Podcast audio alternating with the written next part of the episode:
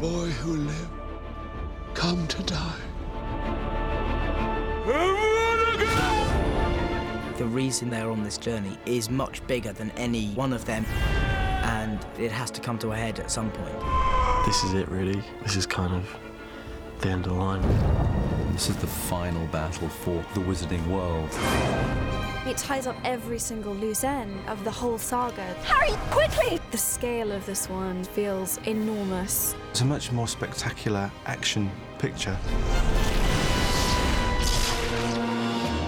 I can destroy him once and for all.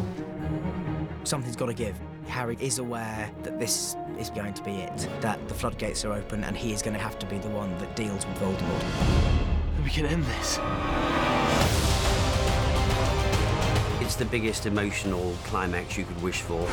Your heart's gonna race. It's a really very intense ending. Why do you live?